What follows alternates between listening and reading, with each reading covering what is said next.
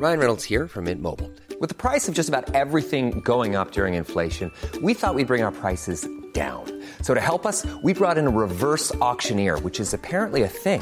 Mint Mobile unlimited premium wireless. Ready to get 30, 30, bit to get 30, bit to get 20, 20, 20, bit to get 20, 20, bit to get 15, 15, 15, 15 just 15 bucks a month. So, Give it a try at mintmobile.com/switch. slash $45 upfront for three months plus taxes and fees. Promo for new customers for limited time. Unlimited more than 40 gigabytes per month. Slows. Full terms at mintmobile.com. 8 y 42 minutos de la tarde, 7 y 42 en las Islas Canarias. Juan Ramón Rayo, profesor de la Universidad Francisco Marroquí, muy buenas tardes. ¿Qué tal? Buenas tardes. Domingo Soriano, compañero de Libre Mercado, ¿qué tal? Buenas tardes. Hola, ¿qué tal?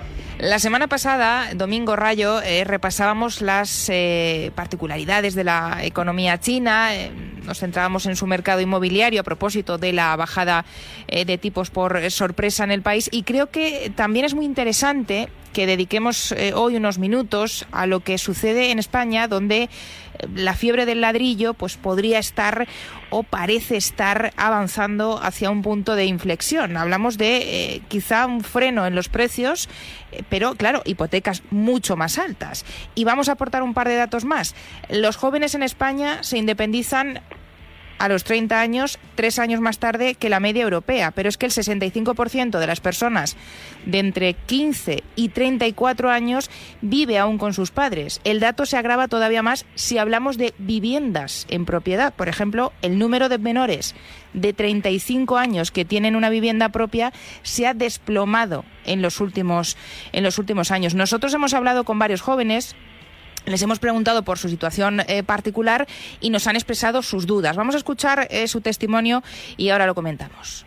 El principal problema pues es el ahorro. Muchos no tienen ese ahorro de entrada que, que te pide el banco para que lo demás te lo puedan financiar. Y hay muchos también jóvenes que viven de alquiler y es casi imposible tener ese ahorro, a no ser que vivas con tus padres y ahorres casi todo tu sueldo para tener una entrada. Creo que los principales problemas, principalmente creo que es el encontrar un trabajo con el sueldo necesario para poder adquirir esa vivienda. Los sueldos creo que hoy en día no dan para tanto y encontrar un buen trabajo con un buen sueldo es muy complicado. Te ponen muchas pegas, ya que te piden requisitos casi imposibles o te piden una, una experiencia previa que si, pues si eres joven pues obviamente no vas a tener. Eh, pero eso, principalmente el trabajo que hay, los tipos de trabajo que hay y el, el, el presupuesto que te da con los trabajos. El principal problema creo que, que, es lo difícil que es conseguir ahorros, sobre todo con, con, lo mal pagado que está todo. Además de lo poco estable que es. es. Es muy difícil encontrar un trabajo con el, que, con el que puedas hacer frente a una hipoteca. Y si a eso le sumas que estando de alquiler es casi imposible ahorrar, pues más difícil aún. Rayo, ¿qué les decimos? A ver, yo creo que en general han hecho un buen diagnóstico de cuáles, de cuáles son los problemas. Eh, el problema para acceder a una vivienda, evidentemente, es la capacidad de hipotecarse por una suficiente cantidad de dinero como para comprar la vivienda, porque eh, bueno, podría haber una alternativa y es que no fuera interesante eh, hipotecarse y que se prefiriera vivir de alquiler. Lo que pasa que eh, quien consigue hipotecarse generalmente puede acceder a cuotas de hipoteca más bajas que el alquiler y por tanto, salvo que sea una persona que vaya a desplazarse mucho y no quiera hacer una inversión eh, en un inmovilizado no demasiado líquido como es la vivienda, en general sí interesa hipotecarse para comprar. Eh, pero claro, para hipotecarse para comprar necesitas efectivamente una cantidad de ahorro inicial que en general los jóvenes no tienen y a su vez unos ingresos más o menos regulares que muchos jóvenes tampoco tienen. Eh, y todo esto, claro, se agrava por el hecho de que los precios de la vivienda suben y suben, con lo cual la entrada inicial también se incrementa. Eh, entonces ese es el problema fundamental, es el problema de cómo acceder a una vivienda, incluso cómo patrimonializarse en nuestro país, porque nuestro país es un país que normalmente las familias han amasado un patrimonio a través de la vivienda. Y es verdad que, como comentabais, los, los jóvenes no es que bueno, pues eh, estén accediendo a la propiedad y todavía no hayan pagado mucha hipoteca y en el futuro vayan a tener un patrimonio similar al de las generaciones adultas actuales. No, es que vemos que las tasas de propiedad de vivienda entre los jóvenes se han desplomado prácticamente a la mitad en los últimos años. Eh, por tanto, hay que solucionar, por un lado, el problema de la capacidad de ahorro inicial, por otro, el de la regularidad de ingresos y, por último, que en cierto modo condiciona a los demás, el de los altos precios de la vivienda. Em, no hay que solucionar el problema de la entrada suprimiéndola. Esto es muy importante entenderlo. Sí. Eh, porque uno podría decir, bueno, pues si los jóvenes no tienen ahorro, que se les dé una hipoteca por el 100% del valor de la vivienda y se acabó. No, eso es muy peligroso, está en parte del origen de la anterior burbuja inmobiliaria, porque al final, si a mí me dan una hipoteca eh, que además eh, admite dación en pago y yo no tengo que aportar nada de mi propio ahorro, pues me meteré en, en, comprar cualquier vivienda a prácticamente cualquier precio. Y eso ya digo es muy peligroso y muy distorsionador. Hay que hay que meter algo del propio ahorro para asumir algo del riesgo que implica lo que en última instancia no deja de ser una inversión. Ahora, eh, manteniendo la necesidad de entrada, pues no estrangular financieramente a los jóvenes, ya sea vía impuestos o ya sea vía inestabilidad laboral y por tanto incapacidad para alquilar y sobre todo abaratar la vivienda para que los alquileres también se abaraten y por tanto haya más margen para ahorrar. Y la única forma bueno, hay dos formas de abaratar la vivienda. Una es indeseable, que es reprimir la demanda, es decir, que la gente no quiera vivir en una ciudad, que huya de la ciudad o que no se le permita trasladarse a vivir a una ciudad y, por tanto, si no hay demanda de vivienda, ni en compraventa ni, ni en alquiler, pues los precios bajan. U otra, que es la deseable, que no siempre es posible, pero en ciudades como Madrid clarísimamente es posible y por tanto si no se hace es por falta de voluntad política, que es aumentar la oferta. Y la oferta está contingentada porque políticamente nuestros gobernantes han decidido que el suelo que sale eh, en el régimen urbanizable en el que se pueda construir, pues ha de estar limitado. Eh, pues probablemente para que los ayuntamientos puedan especular con el valor del suelo, cuanto más alto es el suelo y dado que se quedan un porcentaje de cualquier promoción, más ingresos en especie obtienen, y también quizá para proteger a las clases propietarias españolas que, si como decíamos antes, el principal activo que tienen es la vivienda, pues a lo mejor tampoco los españoles propietarios quieren que baje el precio de la vivienda y eso los políticos lo anticipan y por tanto tampoco sacan demasiado suelo en oferta para que se pueda construir mucho y puedan bajar los precios. Domingo, tu análisis. Sí, es, es parecido. A ver, um, eh, Juan Ramón se ha centrado más en la cuestión de la vivienda, ¿no? Digamos que cuando pensamos por qué los jóvenes acceden poco o tienen problemas de acceso a la vivienda, uno puede ser eso, el precio, y evidentemente la política inmobiliaria que se ha seguido en España, yo diría que casi en el último medio siglo, pues no, no ha ayudado en nada, y el, el centro de las grandes ciudades, que además es donde más quieren vivir los jóvenes, también por una cuestión de oportunidades laborales y, por otros eh, aspectos, pues está, mm, eh, es prácticamente imposible, o prácticamente imposible no, pero es muy complicado sacar nueva vivienda, eh, y ya no hablo solo de nuevas promociones o de nuevos edificios o de hacer un rascacielos en mitad de Madrid, que a lo mejor un día nos deberíamos plantear si tiene sentido que Madrid esté fosilizada, o Madrid, Barcelona, vamos, las grandes ciudades, Sí. sino incluso poner en, eh, poner en el mercado muchos edificios eh, eh, abandonados o semi-abandonados o que podrían reformarse. Es muy complicado reformar una vivienda en Madrid, es muy complicado eh, pues eh, darle un nuevo uso a un edificio que a lo mejor eh, eh, pues cambiar incluso a, por ejemplo, bajos locales comerciales que a lo mejor ahora mismo están vacíos y podría pensarse, oye, pues ¿por qué no le damos un cambio de uso? Todo eso es, muy complejo, ¿no? Entonces, en esa parte estoy bastante de acuerdo con, Juan Ramón. Y luego está el otro, la otra parte que es, además de que la vivienda está cara y que no hay demasiado, y sobre todo en el centro de las grandes ciudades, eh, la parte del mercado laboral, la parte de la disponibilidad de, de, dinero por parte de los jóvenes, tanto para pagar las cuotas de la hipoteca como para ahorrar esa, esa entrada.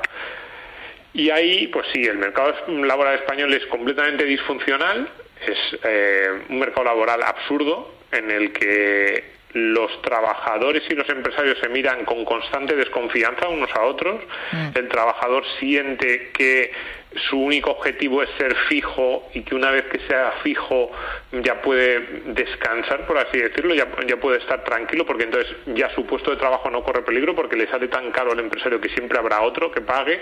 ¿Y quién es ese que paga? Pues el temporal, que es lo que normalmente se destruye en España. El temporal textual o el temporal que hemos conocido y también vamos a ver cómo, eh, cómo afecta eso con, tras la nueva reforma laboral a esos nuevos fijos temporales que hemos estado viendo. Y bueno, digamos que, pero bueno, eso ya lo veremos en el futuro, cómo, cómo va afectando la reforma laboral y si, y si verdaderamente cumple los objetivos de la ministra de, hacer eh, más, de, de, de conseguir un empleo más indefinido, pero hasta ahora lo que hemos estado viendo es que esa temporalidad que era de la que tiraban las empresas españolas en eh, como una flexibilidad. Ever catch yourself eating the same flavorless dinner three days in a row? Dreaming of something better? Well, HelloFresh is your guilt-free dream come true, baby. It's me, Kiki Palmer. Let's wake up those taste buds with hot, juicy pecan-crusted chicken or garlic butter shrimp scampi. Mm. Hello Fresh. Stop dreaming of all the delicious possibilities and dig in at HelloFresh.com. Let's get this dinner party started. Many of us have those stubborn pounds that seem impossible to lose, no matter how good we eat or how hard we work out. My solution is PlushCare. PlushCare is a leading telehealth provider with doctors who are there for you day and night to partner with you in your weight loss journey. They can prescribe FDA-approved weight loss medications like Wagovi and Zepbound for those who qualify. Plus, they accept most insurance plans. To get started, visit plushcare.com slash weight loss. That's plushcare.com slash weight loss. A lot can happen in three years, like a chatbot may be your new best friend. But what won't change? Needing health insurance. United Healthcare Tri-Term Medical Plans, underwritten by Golden Rule Insurance Company, offer flexible, budget-friendly coverage that lasts nearly three years in some states. Learn more at uh1.com. imprescindible, eso lo hacen todas las empresas del mundo. Todas las empresas del mundo están sometidas a una constante imprevisibilidad, a un, a un entorno que no pueden controlar y eh, necesitan flexibilidad, también flexibilidad laboral. Entonces, si tú se la prohíbes vía costes del, del, despido, pues lo que hacen es tirar de una reserva de temporales o de subcontrataciones o diversas fórmulas que básicamente es que la empresa dice, pues un 20, un 25, un 30, un 35% de mi fuerza laboral eh, yo tengo que poder disponer porque se me pueden caer contratos con un cliente, puedo tener eh, caídas de facturación o puedo tener un pico para el que necesito contratar puntualmente y luego pues ya una vez que pase ese pico ya no necesito a esos trabajadores. Entonces en España las empresas han tirado de ese esquema de temporalidad y fundamentalmente eso ha perjudicado a los jóvenes que han visto como a lo mejor si estaban en una empresa mm, eran más productivos o tenían eh, mejor actitud o eh, su jefe confiaba más en ellos que eh, frente a otros trabajadores, pero en el momento en que había que hacer un ajuste se prescindía de los jóvenes porque ellos eran temporales, mientras que esos otros trabajadores, que a lo mejor no, no eran tan necesarios o eran menos productivos, eran fijos. Esto es nefasto, es nefasto para los jóvenes, pero también para la empresa, que se quedan trabajadores menos productivos.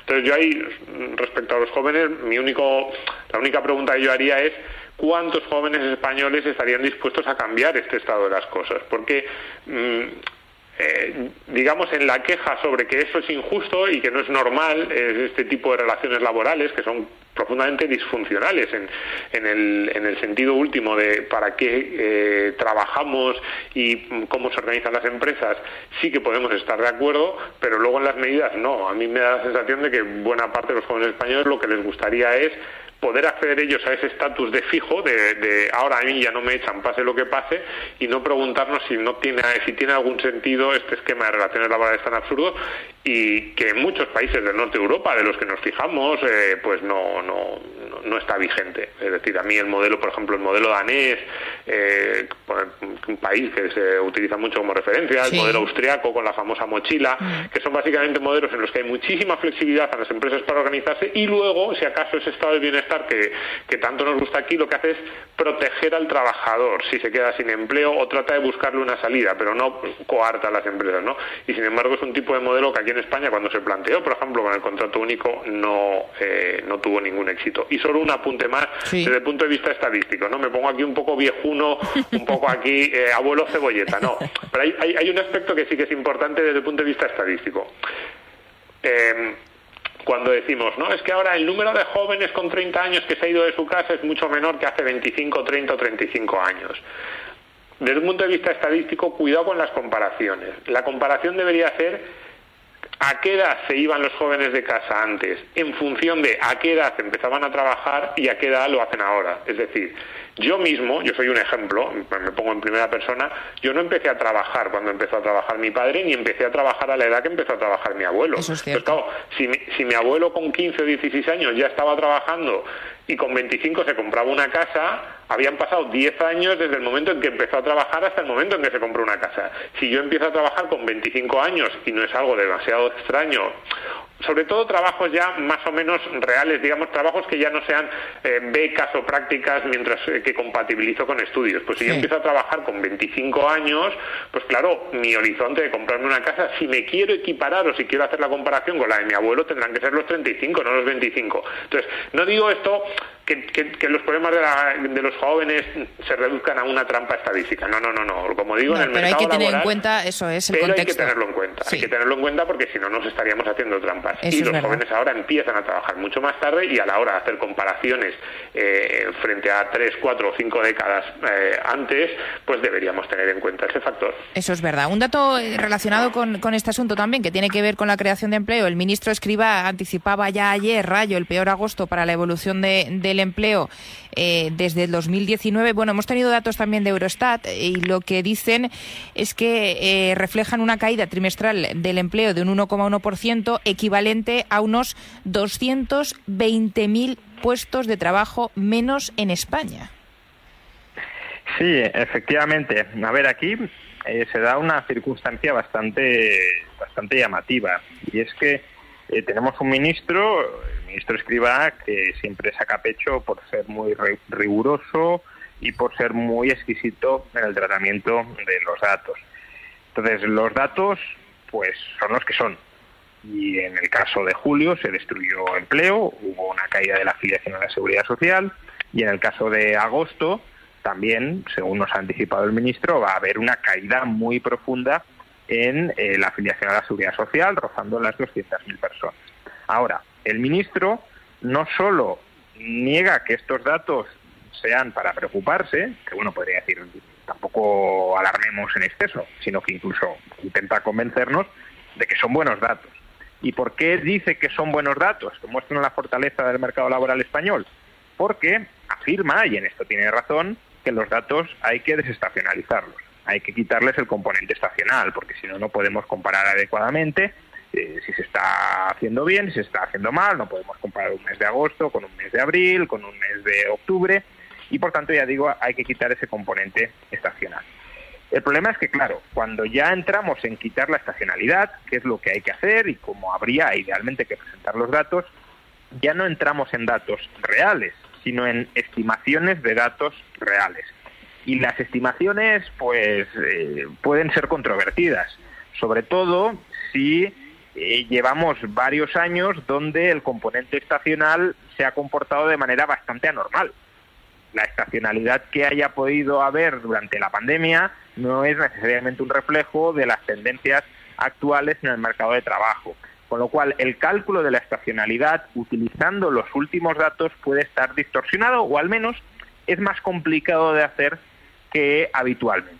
Entonces, el ministro, con esta dificultad, que es una dificultad objetiva, nos dice que los datos estimados desestacionalizados no son tan malos, pero nos encontramos con que otras instituciones estiman de otra manera la estacionalidad y por tanto los datos desestacionalizados y nos ofrecen datos mucho peores que los que nos presenta el ministro.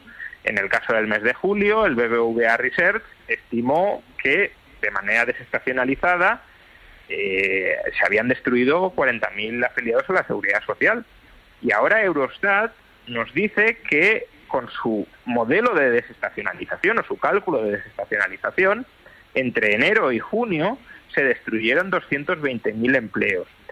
Como mínimo, creo que el ministro nos debe una explicación de a qué se deben estas disparidades tan importantes. Si ya no con BBVA Research, que bueno, podríamos decir es una institución privada y por tanto tampoco tenemos por qué opinar ni entrar a hacer comparaciones, bueno, eh, como mínimo sí con Eurostat.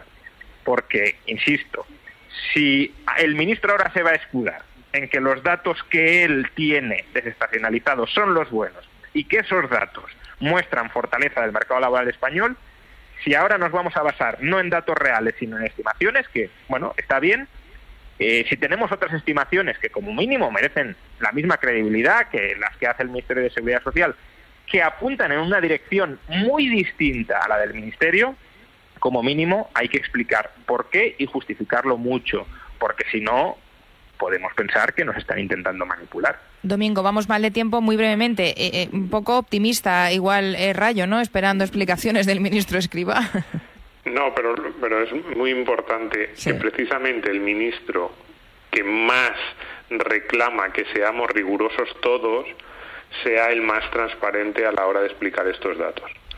Porque precisamente, claro, o sea, el, ministro además prácticamente en todas las entrevistas que hace acusa a los periodistas, mm. a otras instituciones, al Banco de España, hablaba hace poco de los listillos. Es como, hombre, precisamente tú, que pides tanto rigor, tendrás que ser el primero que explique por qué esa diferencia frente a instituciones que, digo yo que el ministro no querrá desacreditar a Eurostat y tampoco debería BBVA Research, que, que, al final, bueno, son sus antiguos compañeros. Y debería darnos una explicación muy, muy, digamos, muy clara de por qué además algo que no se ha hecho nunca porque tradicionalmente en España sí se dan los términos de eh, los datos desestacionalizados, pero los titulares, las notas de prensa se centraban en los datos reales. Justo ahora, justo ahora tenemos que cambiar ese, ese formato de información y empezar a fijarnos en unos términos eh, desestacionalizados que justo ahora, cuando nos tenemos que fijar en ellos, es cuando más discrepancia hay frente a los que están marcando otras instituciones. Pues a ver si tenemos suerte y oye, para el lunes tenemos esas explicaciones y las podemos, las podemos comentar en nuestra tertulia económica. Juan Ramón Rayo, muchísimas gracias. Muy buenas noches. Buenas noches. Domingo Soriano, gracias. Hasta el lunes. Muchas gracias. Hasta el lunes.